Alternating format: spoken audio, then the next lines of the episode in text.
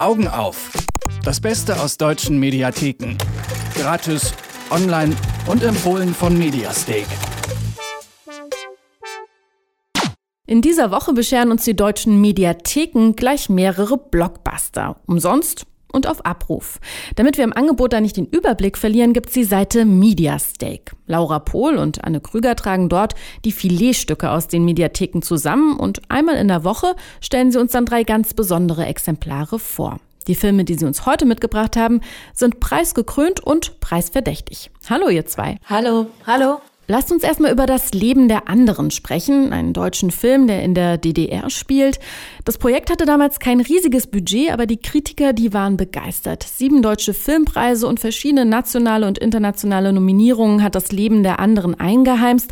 2006 ist der Film erschienen. Worum geht's darin nochmal? Ja, es geht um das Leben und Leiden im Schatten der Stasi. Das Leben der anderen spielt in Ostberlin 1984 und dreht sich um den Stasi-Hauptmann Gerd Wiesler, brillant gespielt von Ulrich Mühe. Wiesler ist ein grauer Herr, der ein karges Leben führt. Er wohnt zurückgezogen und ist sehr einsam und ja, man kann sagen, dass sein einziger Freund der Sozialismus ist. Irgendwann bekommt der Vorzeigespitzel den Auftrag, den Theaterschriftsteller Georg Drehmann und dessen Lebensgefährtin auszuspionieren. Und wie es sich für einen ordentlichen Stasi-Hauptmann gehört, hört, wird äh, im Handumdrehen der leere Dachstuhl über der Dichterwohnung in eine richtige Abhörzentrale umgewandelt. Und jede Lebensäußerung, die ein Stockwerk tiefer stattfindet, wird akribisch notiert, sodass Wiesler wirklich Einblicke in eine ganz andere Welt erhält, die ihm vorher fremd war. Zum Beispiel in die Welt der Kunst und des freien Geistes. Er hört Dreimann Beethovens Appassionata spielen und irgendwann geht Wiesler in die Wohnung des Dichters und holt sich heimlich ein Brechtband. Hast du eigentlich meinen gelben Brechtband gesehen? Wie? Den Brechtband. Weiß ich, wo er ist. Komisch. Hätte schwören können. An jenem Tag im blauen Mond September, still unter einem jungen Pflaumenbaum, da hielt ich sie, die stille bleiche Liebe, in meinem Arm wie einen holden Traum. Und über uns im schönen Sommerhimmel war eine Wolke, die ich lange sah. Sie war sehr weiß und ungeheuer oben. Und als ich aufsah, war sie nimmer da. Ja, mit der Zeit beginnt Wiesler am Leben dieser anderen Menschen teilzuhaben und vor allem die zwischenmenschliche Beziehung zwischen Dreimann und seiner Lebensgefährtin, die er selbst nicht kennt, beginnt ihn immer mehr in moralische Konflikte zu bringen. Der Film erhielt den Oscar für den besten fremdsprachigen Film und ist wirklich ein wunderbares Drama, das an das Gute im Menschen glauben lässt. Der zweite Film ist eine Dokumentation und heißt O.J. Simpson. Auch die Dokumentation wurde preisgekrönt. Den Namen, den hat bestimmt jeder schon mal gehört. O.J. Simpson, ein weltbekannter Footballspieler, der im Verdacht stand, seine Frau und einen Kellner umgebracht zu haben. Auf der einen Seite steht er also einer der ersten schwarzen Profisportler, der zu einem Idol wurde, und auf der anderen Seite eine bedrückende Beweislage in einem Mordfall. Welche Seite zeigt denn die Doku-Reihe und welche Rolle spielt Rassismus darin? Rassismus spielt in der Doku-Reihe eine sehr wichtige Rolle, denn die Doku ist quasi aufgeteilt in einmal die Geschichte von O.J. Simpson, von dem berühmten Footballspieler, der äh, in ganz Amerika quasi zum Idol wurde. Und zum anderen sieht man den Rassismus in Amerika. Es geht um Polizeigewalt, es geht um Ungerechtigkeit, es geht darum, dass er als schwarzer Superstar in einer von Weißen dominierten Sportart berühmt wurde. Er sagte auch immer, dass er nicht aufgrund seiner Hautfarbe beurteilt werden möchte, sondern er möchte einfach nur OJ sein. Er selber hat dann auch, so wie es in der Doku gesagt wird, irgendwann vergessen, dass er eigentlich ein Schwarzer ist, sondern hat sich auch sehr angepasst an die weiße Gesellschaft. Er wollte einfach nur OJ sein. Er selber ist dann auch in eine weiße Gegend gezogen, hat gefragt, wenn da mal Schwarze waren, was machen die Nigger hier? So hört man das im O-Ton in der Serie. Und er diente quasi für die Weißen als eine Art Alibi, dass sie ja gar nicht so rassistisch sind. Und während die Geschichte von ihm erzählt wird, nämlich die Geschichte eines Sportlers, aber auch eines sehr brutalen Ehemanns, wird auch zeitgleich die Geschichte Amerikas erzählt. Die Geschichte des Rassismus, der Unruhen, der Polizeigewalt in LA vor allen Dingen. Er selber hat ja auch in LA gewohnt. Und so wird zusammenmontiert. Also wir sehen zum einen den Football Kurt und O.J. Simpson rennt darüber. Dann kommt ein Schnitt und man sieht Demonstrationen oder ein Schwarzer wird verprügelt.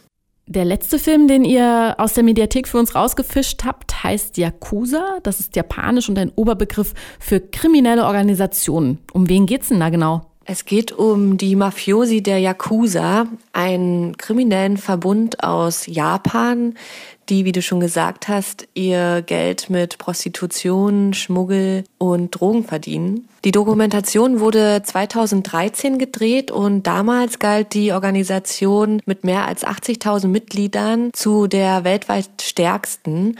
Heute sind es allerdings weitaus weniger Mitglieder. Das dürfte daran liegen, dass es strengere Gesetze gibt und man sich heutzutage eher einen Anwalt nimmt als einen Gangster, der die Schulden eintreibt. Die Yakuza selbst sehen sich als einen mächtigen, unsichtbaren Drachen, der in Japans dunkler Unterwelt sein Unwesen treibt. Außerdem sehen sie sich als die Nachfahren der Samurai und als Bewahrer japanischer Traditionen. Ursprünglich sollen sie sich aus fahrenden Händlern und Glücksspielern in der Edo-Zeit im 17. Jahrhundert entwickelt haben und die damaligen Yakuza bestanden fast ausnahmslos aus Menschen von niederer Geburt, also Bauern und Handwerker. Und auch heute ist es noch so, dass die verlorenen Seelen der Gesellschaft in diesem Verbund Zuflucht finden, denn neben der Unterkunft und der Arbeit dient sie als Ersatzfamilie. Es kommen viele Freiwillige in die Dienste der Yakuza, denn der Verbund gibt Hoffnung auf Anerkennung. Und jetzt hören wir mal rein. Ein Mitglied spricht darüber, was ihn bewegt hat, der Yakuza beizutreten.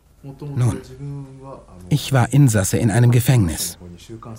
Dort habe ich meinen jetzigen Boss, Herrn Uetaka, zum ersten Mal getroffen. Da ich früher schon einige Leute kannte, wusste ich natürlich in etwa, wer die Yakuza und die Kudokai sind. Im Gefängnis erzählte mir dann Herr Uetaka viele Geschichten und lehrte mich in Sachen Etikette. Nachdem ich aus dem Gefängnis entlassen wurde, war ich immer noch sehr fasziniert von Herrn Uetaka. Und nach vielen Überlegungen entschied ich mich, seiner Organisation beizutreten. Natürlich auch, um meine Mannesehre dadurch zu steigern. Ja, die Yakuza sind sehr stolz auf ihre strikten Regeln und ihren Ehrenkodex und sie zeigen sich gerne auch als Wohltäter, was wir in der Dokumentation auch sehr schön sehen. Doch es wird einem auch klar natürlich, dass das Kerngeschäft der Drogenhandel, die Prostitution und der Schmuggel sind. Und all das äh, sehen wir in der Dokumentation Yakuza, Gangster und Wohltäter. Also jetzt nicht den Drogenhandel und die Prostitution, aber wir sehen, wie der Alltag eines mächtigen Bosses zum Beispiel aussieht und wie neue Mitglieder mit traditionellen Ritualen aufgenommen werden im Verbund. Und man muss auch sagen, dass teilweise man sich nicht sicher ist, welche Szene jetzt inszeniert ist weil man sich ja auch immer wieder vor Augen hält, dass dieser Film nur die Gangster interviewt und natürlich geben diese auch nur das Preis, was sie preisgeben möchten. Dennoch ist die Dokumentation sehr spannend, denn sie gibt uns Einblicke in eine dubiose Schattenwelt und zeigt Japan von einer ganz anderen Seite. Laura Pohl und Anne Krüger wissen, in welchen Mediatheken welche Filmschätze verborgen sind. Einmal in der Woche bringen sie uns ausgewählte Kost mit. In dieser Woche ging es um Bespitzelung in der DDR, den Fall O.J. Simpson und die japanische Mafia Yakuza. Die Links zu den Filmen gibt's wie immer auf mediastake.de. Danke, ihr beiden. Dankeschön. Tschüss. Augen auf. Das Beste aus deutschen Mediatheken. Gratis, online und jede Woche auf Detektor FM. Noch mehr Tipps gibt's jeden Tag auf mediastake.com.